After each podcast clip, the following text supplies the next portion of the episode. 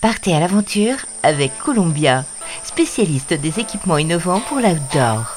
Avec Columbia, suivez la piste de ceux et celles qui font de leur vie une aventure.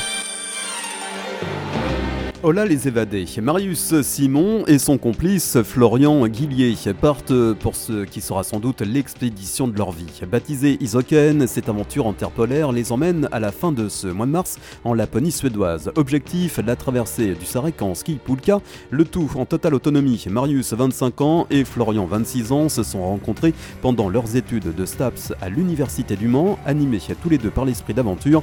Ils ont donc décidé tout simplement d'explorer ensemble le le plus grand désert glacé d'Europe. Salut Marius, salut Florian. Salut Philippe. Alors euh, les garçons, pourquoi euh, vous vous engagez euh, dans cette aventure, Marius? Alors ça, c'est un projet qu'on a mûrement réfléchi depuis déjà plusieurs années avec Florian parce que on a toujours eu un parcours assez similaire. très orienté vers le tourisme d'aventure au départ. On a fait nos études ensemble. On a ensuite fait un, un, master ensemble en tourisme d'aventure dans lequel on a pu coécrire un, un mémoire de recherche sur le profil sociologique et psychologique des aventuriers de l'extrême. Et, euh, on a pu, dans ce cadre-là, échanger avec de nombreux aventuriers euh, francophones euh, plutôt reconnus. Et ça a été une grosse source d'inspiration pour Florian comme pour moi pour se lancer en fait dans nos propres aventures. Et cette expédition, donc l'expédition Iseken, c'est une expé polaire qui, qui nous permettra de traverser le désert du Sarek sur 135 km environ et euh, ce qui nous a poussé à, réaliser cette aventure, c'est euh, le fait de se retrouver dans des, dans des endroits euh, reculés, sauvages, en, en milieu, euh, en milieu un peu hostile, pour voilà, être un peu bouleversé, vivre des, des parenthèses exceptionnelles qui nous sortent un peu de, de nos vies ordinaires. Et il y avait cette notion de partage aussi, le fait de, de vivre une aventure ensemble, de renforcer notre amitié et de se retrouver tous les deux dans, dans ces endroits euh, assez exceptionnels. Voilà, c'était nos, motivations premières. Ouais, et c'est aussi le, fait de passer un peu du rêve à la réalité au final. Exactement, exactement. Euh, cette expédition, on, l'a, on, y réfléchit depuis pas mal de temps. On l'a écrit sur tout type de support, on l'a envisagé, imaginé de, plusieurs manières. Et là, ce sera pour le coup euh, la possibilité pour nous de, de partir véritablement et de, de vivre euh, ces, ces, deux semaines de façon très intense. Et euh, c'est important pour nous de d'orienter nos vies et, et enfin, de, de, les vivre en tout cas de, le plus intensément possible. C'est ce qu'on recherche. Florian, euh, 7 à 9 jours euh, d'expédition dans un environnement donc polaire avec un mercure qui flirte les moins 30 degrés. Euh, comment vous vous êtes préparés les garçons pour affronter ces conditions extrêmes? Alors déjà moi pour ma part en fait je suis parti deux années au Canada euh, où j'ai pu euh, être musher, donc guide de chien de traîneau. Donc euh, les deux hivers derniers, j'ai pu être tout le temps dehors, pas des températures vraiment froides. Donc j'ai pu voir un peu ce que ça faisait. Tout le matos en fait est dirigé vers le grand froid. Donc pareil pour par exemple le, le, réchaud par exemple, ça va être un réchaud à essence et non à gaz pour supporter le froid. Alors niveau nourriture, on aura surtout des, des, plats lyophilisés euh, pour pour le soir. Le matin, on va fonctionner euh, avec. Euh, bah déjà, on va faire fondre de la neige pour avoir notre eau euh, quotidienne. on aura beaucoup de barres céréales. On va se faire aussi nos propres, nos propres nourritures. Euh, qui va être vraiment avec de l'huile, avec euh, du beurre de cacahuète, des, euh, des céréales, etc. pour avoir notre ration à manger toutes les, toutes les heures, pour avoir notre apport calorifique et euh, du chocolat, enfin plein de, plein de petits trucs pour le moral euh, qui, vont, qui vont faire du bien. Euh, la charcuterie pour, pour le moral aussi. Quelques semaines avant, est-ce que vous avez décidé d'emmagasiner de, justement du gras? C'est ça, ouais. On est en prise de masse, on va dire, donc à manger un peu un peu cochon. Donc on a beaucoup de crème fraîche, beaucoup de, de raclette, de tartiflette pour faire du gras et, et se tenir au chaud. Euh, euh, Marius, comment euh, s'organise la logistique autour de cette expédition? Ce genre d'expédition, ça nécessite beaucoup, beaucoup de matériel. Et ce matériel-là, il faut l'acheminer jusqu'au point de départ de l'expédition. Donc euh, c'est là toute la question en fait. Euh, nous on va prendre un avion, puis on va traverser toute la Suède en train pendant plus de 14 heures, et ensuite on aura un bus de 4 heures qui nous emmènera jusqu'à Ritsem, le point de départ de l'expédition. Et, euh, et, donc à chaque fois il faut donc, euh, enfin on a on a déjà eu Air France plusieurs fois au téléphone pour pouvoir enregistrer un bagage, on va dire hors norme, un, bagage supplémentaire qui, sort du cadre parce que donc, donc là je parle de la Poulka avec tout le, tout le matériel à l'intérieur. C'est quelque chose qui pèsera pas loin de 30 kg. On en aura deux, donc tout ça il faut, il faut l'acheminer.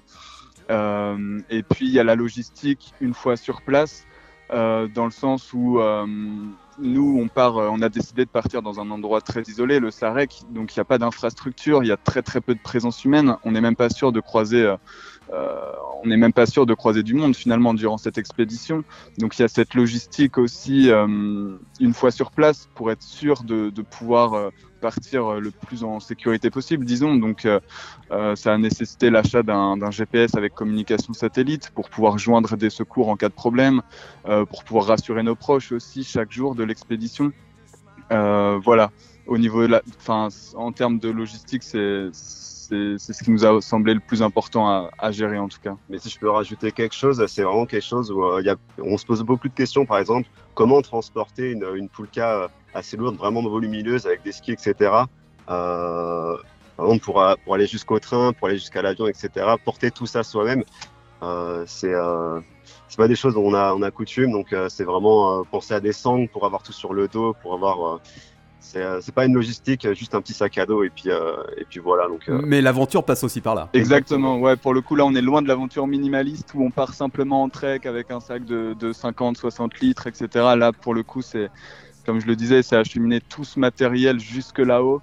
Et comme le disait Flo, c'est vrai que le moindre trajet finalement avec tout ce matériel sur soi, ça relève déjà d'une aventure. Donc euh, on, réfléchit à tout ça et on, trouvera forcément un, moyen simplifié pour, euh, pour pouvoir euh, voilà, se déplacer tranquillement et pouvoir acheminer ça jusqu'au jusqu'au Sarek. Ouais, comment on va pouvoir vous suivre d'ailleurs? Alors du coup, on a chacun un compte Instagram et, et, une chaîne YouTube sur lequel de toute façon on mettra absolument bah, tout ce qui tout ce qui s'est passé durant cette expédition.